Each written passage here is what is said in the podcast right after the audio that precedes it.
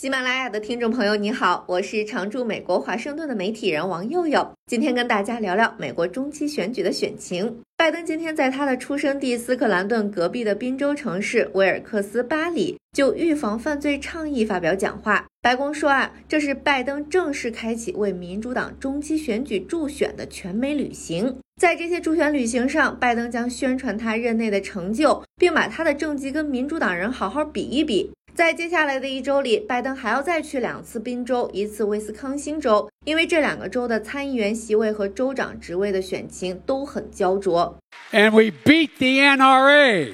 For God's sake, whose side are you on? 听不懂拜登在说什么也没有关系，咱这会儿主要是为了听他的语气。大家平时看新闻，拜登说话都有点蔫了吧唧的，但是一竞选起来，这声音也还是有点战斗力的。但是我注意到拜登跟特朗普的一个很大的不同，就是拜登在这种竞选活动上的讲话是看着提词器念稿子的，虽然他偶尔走动，但是这个眼神儿还是一直不自然的飘向一个固定的地方。而特朗普在这种竞选活动上，很多情况是脱稿的。好巧不巧，特朗普三天之后会来到同一个地方为共和党人拉票。美国选举。分析师就指出，拜登这次的助选旅行是对他自己政治影响力的测试，衡量他在民主党里的地位和对这些在选战里的民主党人的吸引力。比如说，民主党在宾州的参议院提名人副州长费特曼就选择跳过拜登今天在沃尔克斯芭蕾的活动，但下周一他会和拜登一起在匹兹堡参加劳动节游行。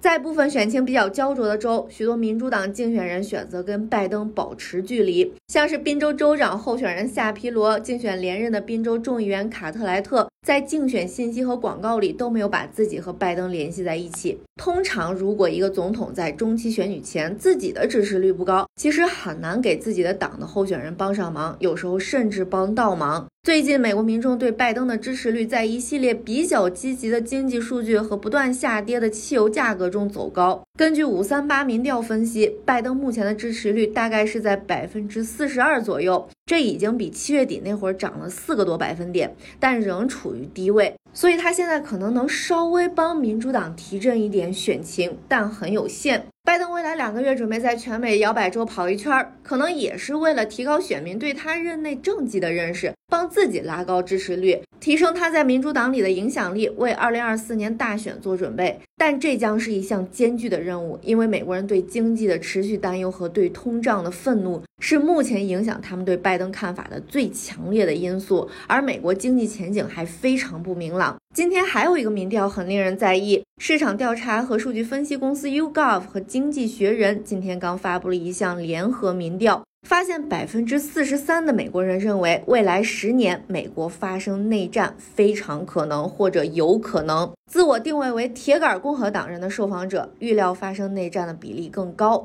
还有三分之一的美国人认为不太可能或者根本不可能发生内战，百分之二十二的人不确定。这个民调结果凸显出美国在进入中期选举前不断加深的政治分歧。调查还发现，三分之二的美国人认为，自二零二一年初以来，美国的政治分裂变得更加严重。相比之下，只有百分之八的人认为分歧更少了。大多数受访者还表示，他们预计未来几年会出现更多的政治暴力事件。更多的共和党人持有这样的观点。最近，美国联邦调查局对特朗普海湖庄园的搜查，进一步刺激了美国国内的政治分歧。美国共和党籍资深参议员格雷厄姆上周末接受福克斯采访的时候就说：“如果特朗普因为在海湖庄园搜查到的机密文件而被起诉，美国的街头将会发生骚乱。”特朗普当年败选的时候，好多人说他下台了就人走茶凉了，没想到在这两年里，他几乎把共和党变成了特朗普党。今日，美国和易普所最新公布的一项联合民调就显示，特朗普仍然是共和党中的热门人物。大约百分之五十九的共和党选民认为，特朗普应该成为二零二四年共和党候选人，而百分之四十一的共和党选民表示，现在是共和党内部进行变革的时候了，特朗普不应该参选。